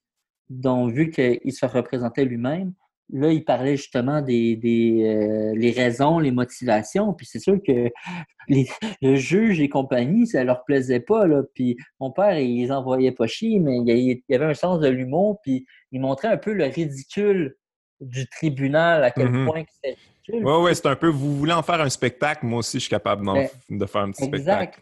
Exact. Puis ça, ils n'ont pas apprécié. Puis euh, à un moment donné, mon, mon père, il fait juste une blague. Là le gars, il regarde, euh, il regarde le plafond, puis mon père, il dit Arrêtez, là, les, cieux vont pas venir vous aider. ça l'a tellement insulté qu'il l'a expulsé, puis il n'est jamais revenu. Donc, le reste de son procès est fait en son absence, ce qui est du jamais vu dans l'histoire du Commonwealth. Donc, euh, c'est toutes des affaires qu'on ne sait pas. Puis Jacques, t'en parles. Jacques, c'est, pour moi, c'est le Far West. Ces procès, c'était du Far West. Pendant un de ces procès, ils ont décidé d'arrêter Robert Lemieux pour outrage sur le banc. Les policiers sont allés arrêter l'avocat pendant le procès. mais pourquoi? Est-ce que tu sais qu'est-ce qu'il a dit pour ça, outrage au ben, tribunal? Outrage au tribunal, c'était tout le temps des trucs, tu sais, lui, il avait le, secret d'avocat, puis euh, il y a un procès qui avait été annulé euh, parce que 11 voulait faire acquitter Jacques Rose, puis le 12e euh, le, le, 12e euh, a dit non, c'est pour ça que le projet a été annulé. Puis lui, il y a eu, euh, il a eu cette information-là. Il, y a, des, un jury qui lui a tout dit. Puis pendant l'autre procès, là, le, juge il voulait savoir c'est qui la personne qui a stoulé le, le, il y a le, truc du jury, c'est qui là, qui a bavassé. Puis Jacques, pas Jacques, mais Robert n'a jamais voulu. Puis à cause de cette situation de même, c'est là qu'à un moment donné, ils l'ont arrêté pour outrage au tribunal. Ça a créé une émeute dans, dans la salle. Les gens étaient indignés. imagine un avocat qui se fait arrêter pendant son procès. C'est incroyable. Puis, euh, là, euh, c'est là qu'il y a une scène cocasse où le, le, Jacques voit le juge passer devant lui. Puis là, il s'enfuit de la salle de procès. Puis là, il se dit. Parce qu'il a peur de, ce qui va se passer.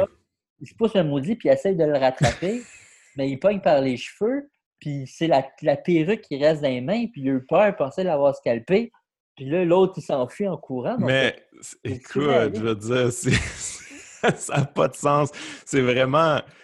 Ça prend des couilles, là. Faire comme non, non, non, non, toi, tu restes ici, mon esti, tu vas vivre ça. C'est toi qui, c'est ben toi qui nous as mis dans cette situation-là. Tu restes avec nous autres pour euh, vivre les conséquences de, ce que tu as créé. Mais, mais ouais, c'est hallucinant, là, tu sais. J'imagine que ça a eu des répercussions sur, euh, sur sa sentence, sur le reste de son procès ou, euh, ou non?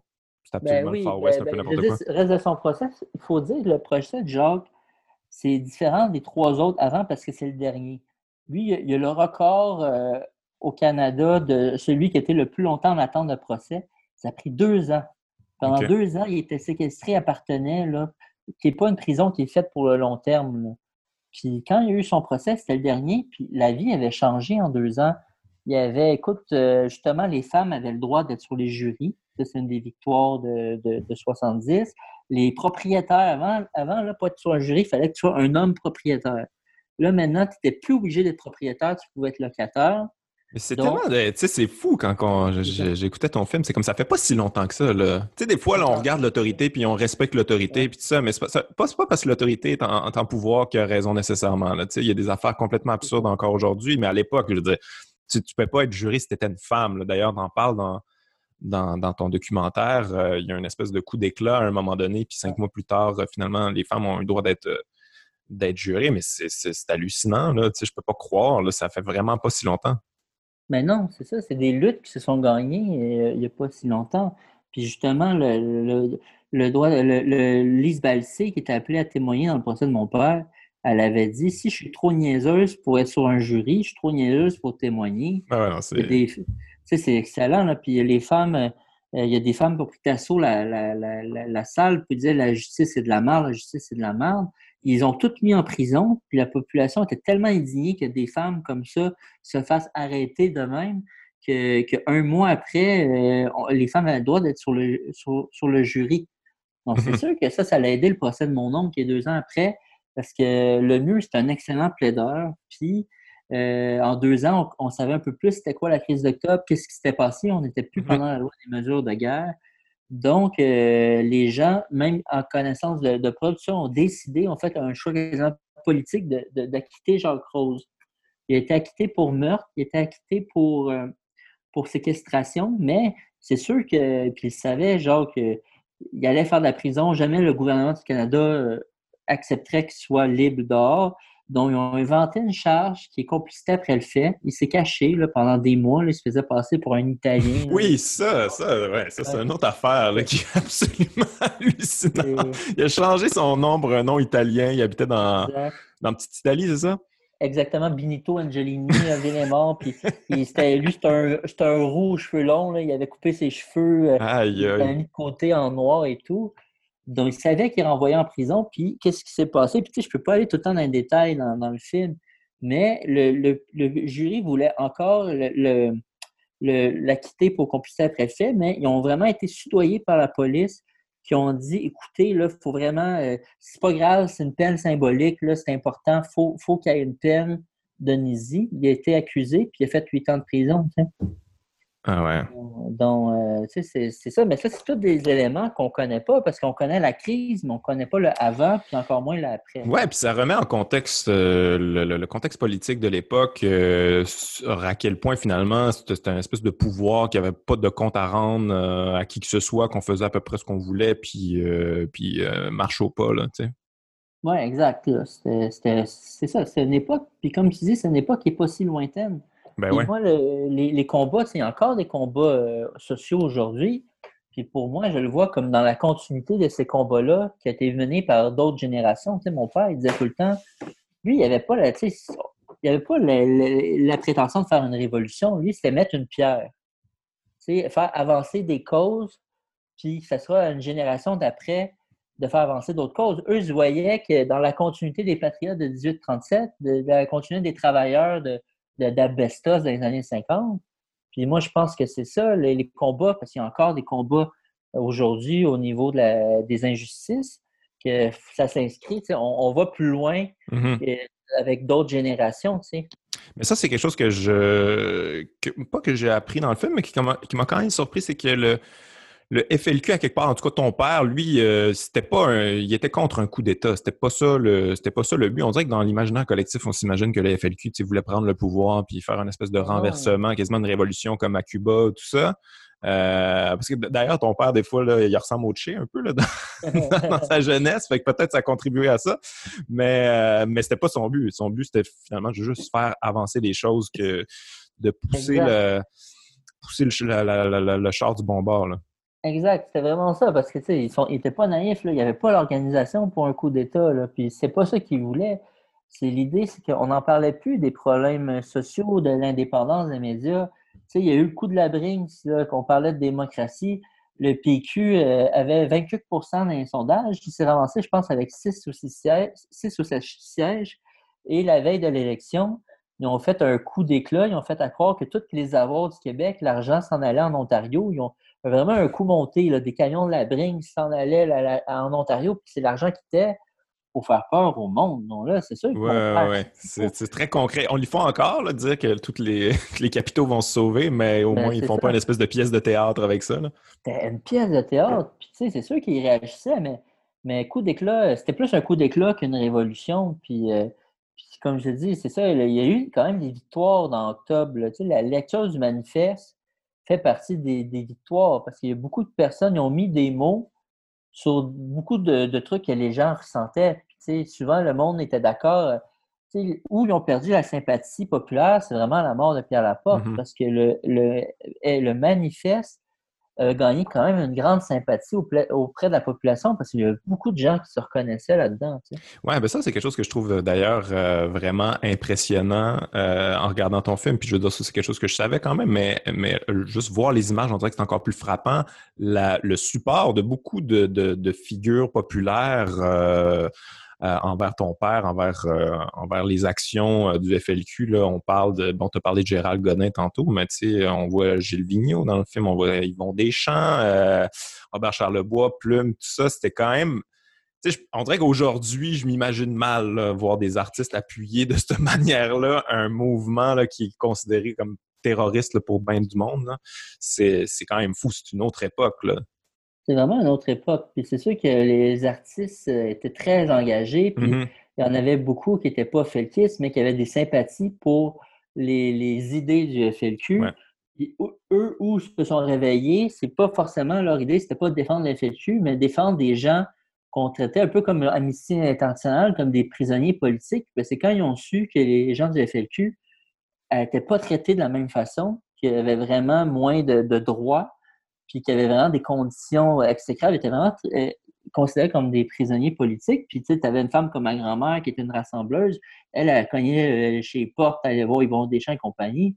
Je pense que le monde se sentait comme investi par ça. Puis c'est sûr que ma famille a bénéficié beaucoup de, de l'aide d'artistes, de, chanteurs, de, d'acteurs, de, personnalités publiques, parce qu'eux, ils ont permis de, des gens comme Gilles Vignon, qui mm-hmm. était très connu encore déjà à l'époque, pouvaient comme euh, avoir de l'attention, puis mettre de l'attention sur des gens qu'on essayait d'oublier. Oui, ouais, mais bravo à ces artistes-là quand même, parce que c'est quand même un peu mettre sa tête sur, le bio. Ils n'ont pas pensé à leur carrière, euh, quoi que ce soit. Ils ont juste dit c'est la bonne affaire à faire, puis euh, j'y vais. Exact, c'est vrai. Ils ont vraiment pris des risques. Puis, tu sais, Yvon Deschamps, il y a quand même je suis très reconnaissant envers Yvon Deschamps parce qu'il a quand même fondé le comité pour la libération des prisonniers politiques. Il a fait ça chez eux. Oui, oui, oui. Il a vraiment associé son image, là, puis c'était l'humoriste de l'heure. Euh, à ça, là, il fallait vraiment être euh, audacieux. Oui, oui, ouais, il faisait pas juste parler dans ses monologues, il était dans l'action aussi. Puis on dirait que, pas qu'on l'oublie, mais c'est quand même important de le rappeler que Yvon, c'est notre plus grand humoriste, mais aussi c'est un de nos plus grands militants. Oui, exact. Tu penses-tu que euh, l'espèce d'image de, l'espèce d'image de révolution, euh, révolutionnaire, de coup d'État, tout ça, c'est un peu avec par rapport au lien que le FLQ avait avec, euh, tu sais, là, je pense, je sais pas si ton, père et ton oncle avaient des liens avec les Black Panthers, mais là, tu as parlé de l'IRA tantôt. il y avait la libération de la Palestine aussi. On dirait que on était sympathique à toutes ces causes-là, puis c'est ça qui a peut-être contribué à la manière qu'on voyait le FLQ? Toi, est-ce que ton père avait des liens avec ces gens-là? Il faut, faut, dire aussi que mon père s'inscrit dans le FLQ. Le FLQ, c'est 63.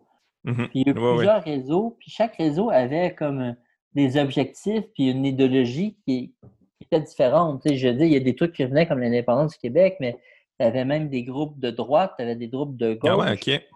Donc, c'était pas comme quelque chose de. C'était pas la même chose. Chaque groupe c'était pas un bloc monolithique qui se réunissait à chaque début du mois. Là. non, pas. Puis c'est pour ça qu'ils ont eu la misère, les autorités avec les FLQ, c'est que c'était pas une, structure organisée il y avait un FLQ qui serait arrêté, puis il y en avait un autre avec des gens qui n'avaient aucun rapport, qui se naissaient euh, spontanément. Donc, mon père, c'est sûr que lui, euh, dans, il y en a peut-être d'autres qui voulaient plus la révolution, peut-être avec Valère et Gagnon et tout ça, avait été plus là-dessus, mais le groupe de mon père, c'était vraiment plus faire avancer une idée, faire connaître une idée, que justement le fait qu'on ne peut pas parler, les idées qu'on ne peut pas parler, le manifeste, puisse être vu et entendu. Mais il n'était pas naïf, tu n'organises pas une révolution avec 30 personnes. Euh, puis peut-être la révolution, c'est le gouvernement aussi. Ils se sont servis de la loi des mesures de guerre en disant qu'il va y avoir un coup d'éclat. Ça en vient, une révolution. Ils ont même, écoute, ils ont, juste à quel point c'était absurde, là, ils ont dit, ils ont fait croire qu'il y avait un gouvernement parallèle qui se faisait avec genre Claude Ryan, qui était au devoir à l'époque, euh, genre euh, Parisot, René Lévesque. Tu sais, voir que Claude Ryan, genre, je sais pas, le monde, je sais pas qui connaisse Claude Ryan, qui est devenu. Euh, qui est chef, non, non, il n'aurait pas été. c'est lui, c'était le chef du camp du Nord en 80, mais en 70, c'est comme il faisait partie d'un coup ah, d'État pour renverser le gouvernement. C'est, OK, il y a des rumeurs qui partaient dans tous les sens. Là.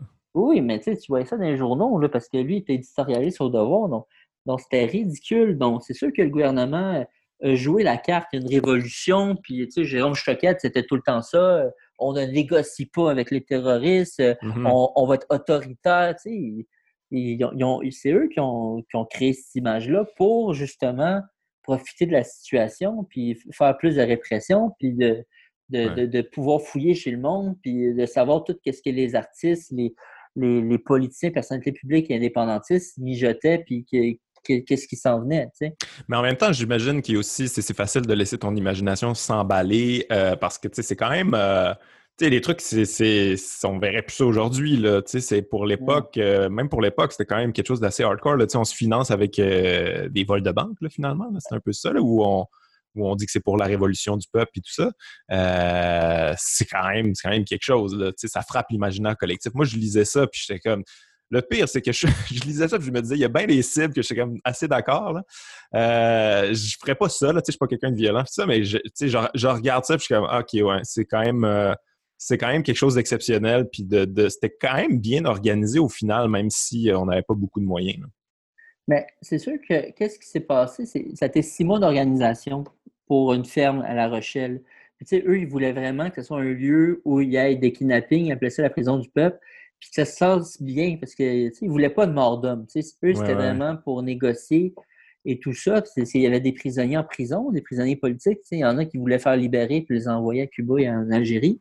Mais qu'est-ce qui s'est passé? C'est que ces fermes-là, un jour, il y a quelqu'un, une autre cellule, euh, s'est fait euh, arrêter avec l'adresse de la ferme. les, les, policiers sont allés, puis tout, écoute, ils seraient fait arrêter, il n'y en aurait pas eu de crise d'octobre. Mon père, mon oncle, Francis Simard, Marc Carbonneau, euh, Yves Langlois, euh, Jacques Locteau étaient tous là, se sont cachés. Aussitôt que les policiers sont partis, ils se sont enfuis. Ils ont laissé ça, oui. Ils ont laissé ça. Donc, ça a mis fin à six mois d'organisation. Puis ça a comme créé une espèce de scission dans le groupe. C'est qu'il y en a qui disaient, comme Jacques Langteau, il disait écoutez, les choses, on ne peut pas attendre. On ne peut pas attendre une autre année.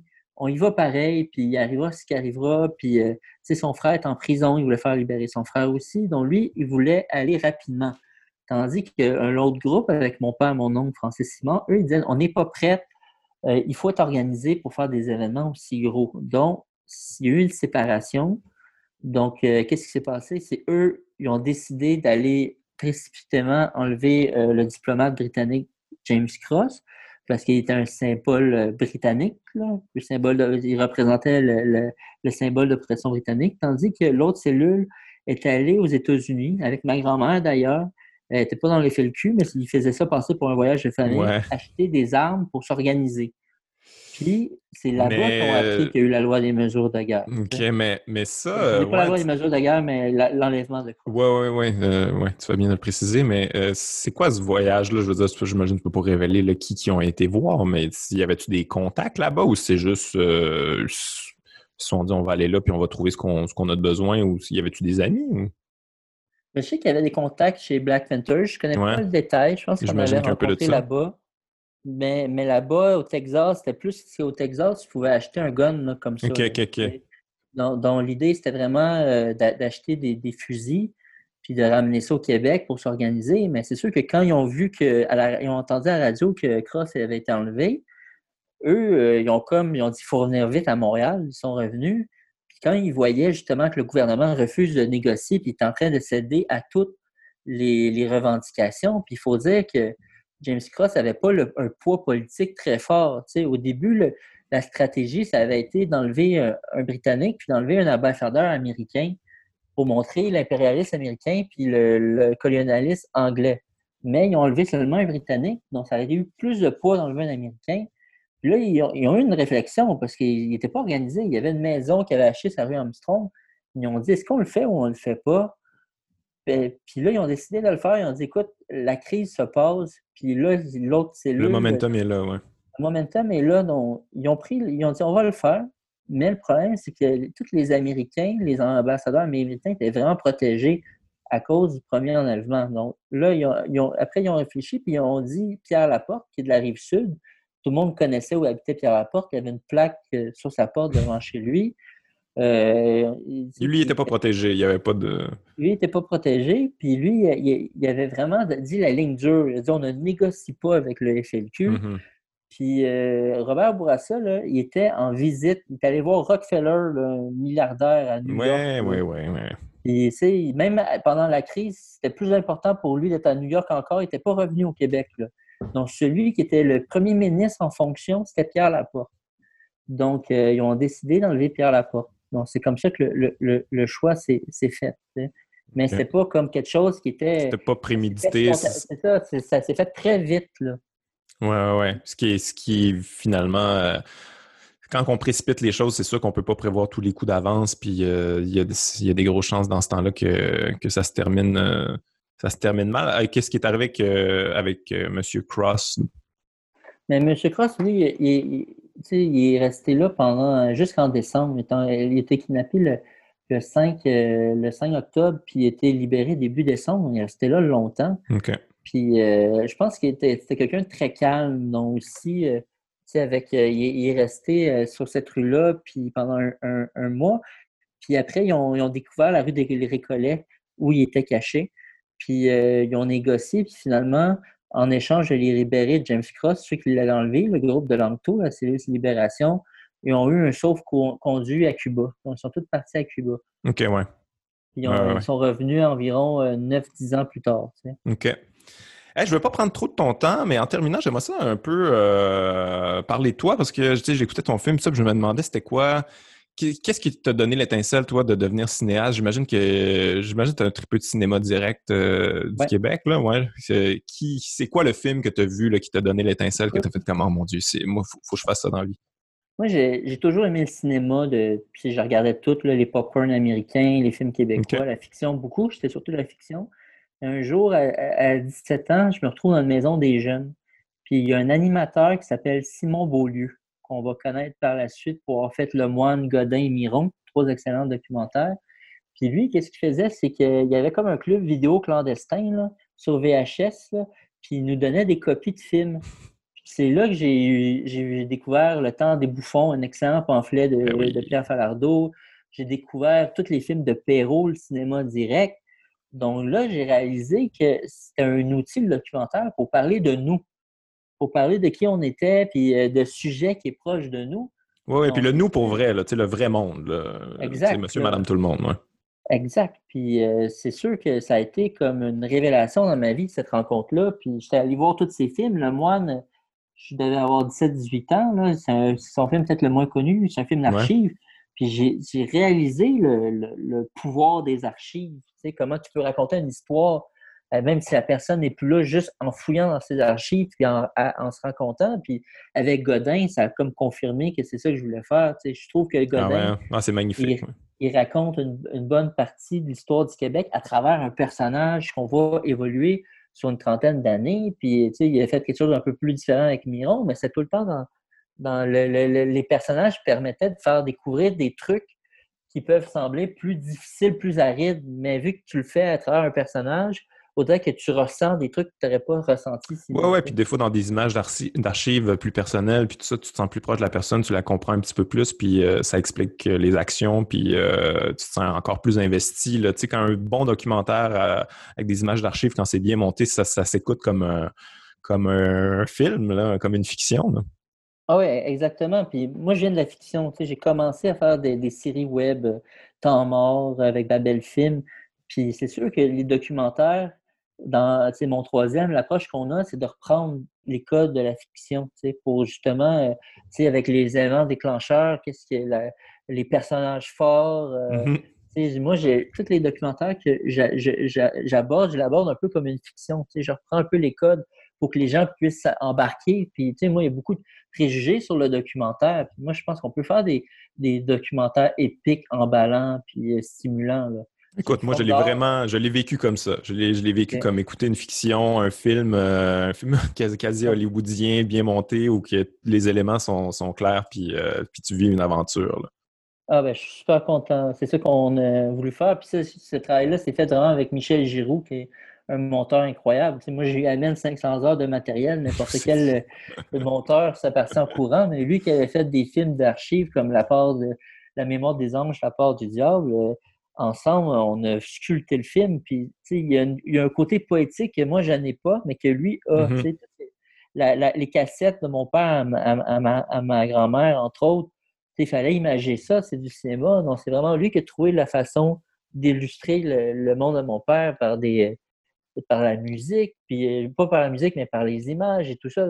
Ah, la musique, c'est Phil Brack, de ce que j'ai vu? Ouais, Cool. Est-ce que tu le connais ou comment c'est fait euh, Écoute, c'est un ami qui nous, a, qui nous a fait rencontrer, puis j'aime beaucoup sa musique. Puis c'est drôle parce que Philippe, il était super généreux. Il a accepté de composer la musique. Puis j'ai demandé, est-ce que tu peux me donner la version instrumentale de tes albums? Il a dit oui. On a vraiment construit avec, la, version instrumentale de ses albums. Puis c'était tellement bon que finalement, on a gardé 60% puis le 40 autres c'est lui qui a fait des compositions. Ah, c'est pour ça que je reconnaissais. Ouais, ok, ok, ok. Ça, explique. Il a, retravaillé quand même des trucs mm-hmm. pour que ça fasse plus à l'image, mais, mais c'est sûr que ça, c'est une autre rencontre importante pour moi, Phil Brack, puis X La Controverse, qui est son, son partenaire, parce que je trouve que le, côté. Euh, le coloré du film, là, il amène vraiment une espèce de puissance. Ah, ça donne un oomph euh, clair. ouais. Euh, je me demandais, euh, petite question, est-ce que ça a été tough faire financer ça? Parce que bon, ça parle du FLQ, là, on connaît l'histoire de Pierre Falardeau qui n'était pas capable de faire financer Octobre, mais en même temps, il y a quelques films qui se sont faits là, depuis, je pense à La Maison du Pêcheur. Mathieu Denis aussi, je pense, avait fait un film sur le FLQ. Fait Hein? Oui, exact. Euh, fait que ça a été plus facile pour toi faire financer ça ou ça peut être un problème ou c'est quelque chose qu'il faut quand même que tu te battes?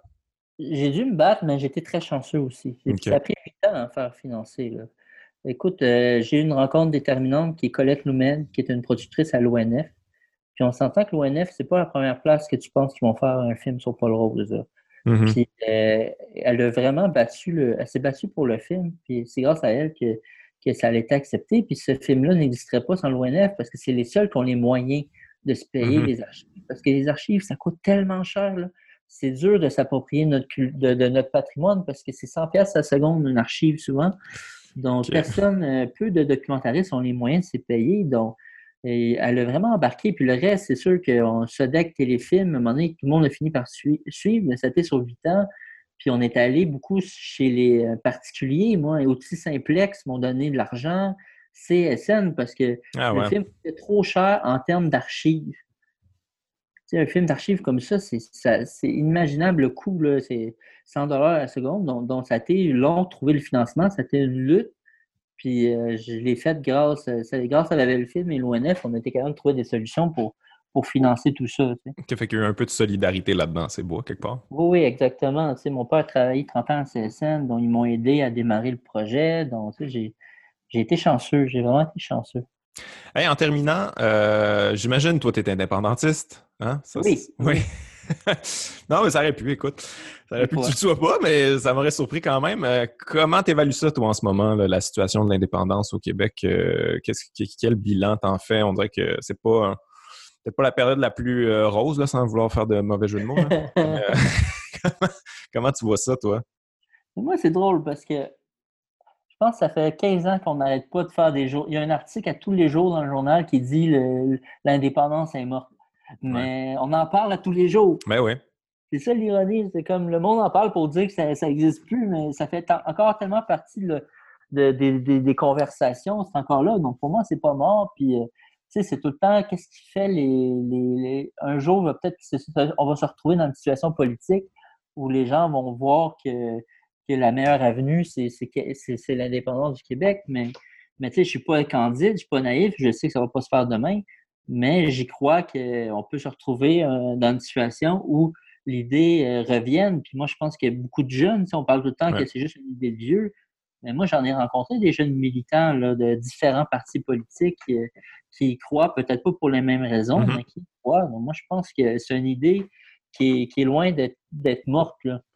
Est-ce que tu es un petit peu euh, un petit peu comme ton père et ton oncle? Parce que j'ai reçu euh, mon dernier podcast, j'ai reçu Éric Martin qui, lui, pense que l'indépendance, ça doit se faire comme euh, ça doit être porté par des causes sociales, ça doit être pour libérer carrément le peuple. Ça ne doit pas être remplacer un oppresseur par un oppresseur de chez nous, sinon ça donne pas grand-chose. Toi, est-ce que tu es de cet avis-là? Mais ben, moi, je pense qu'il y a plusieurs raisons pour faire l'indépendance. Puis c'est sûr que moi, venant de la famille d'où je viens, c'est sûr que les combats sociaux, c'est un élément, un facteur important.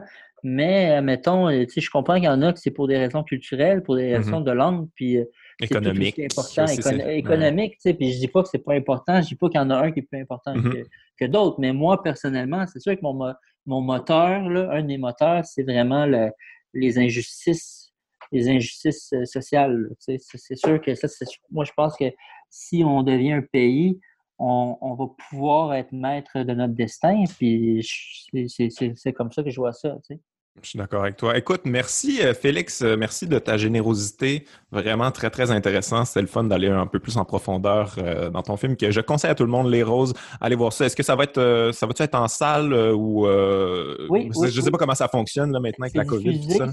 C'est en salle à partir du 21 au, Beaubien. On a trois salles à, Montréal, Cinémathèque, Beaubien, puis du musée. Ah, du musée Non, pas du musée. On est à Québec on se promène partout, là, Sherbrooke le 21, euh, Trois-Rivières. Euh, à chaque jour, il y a des salles qui s'ajoutent en région. On va aller en Abitibi, on va aller en Saint-Eustache. Donc, je vous invite d'aller voir la page Facebook du film, Les Roses, le film, puis toute l'information va être là si vous allez le voir près de chez vous. Cool, écoute, je le conseille. Moi, personnellement, c'est un des très bons documentaires que j'ai vu récemment. J'ai passé un excellent moment. Merci, Félix. Merci, Guillaume. Bye bye.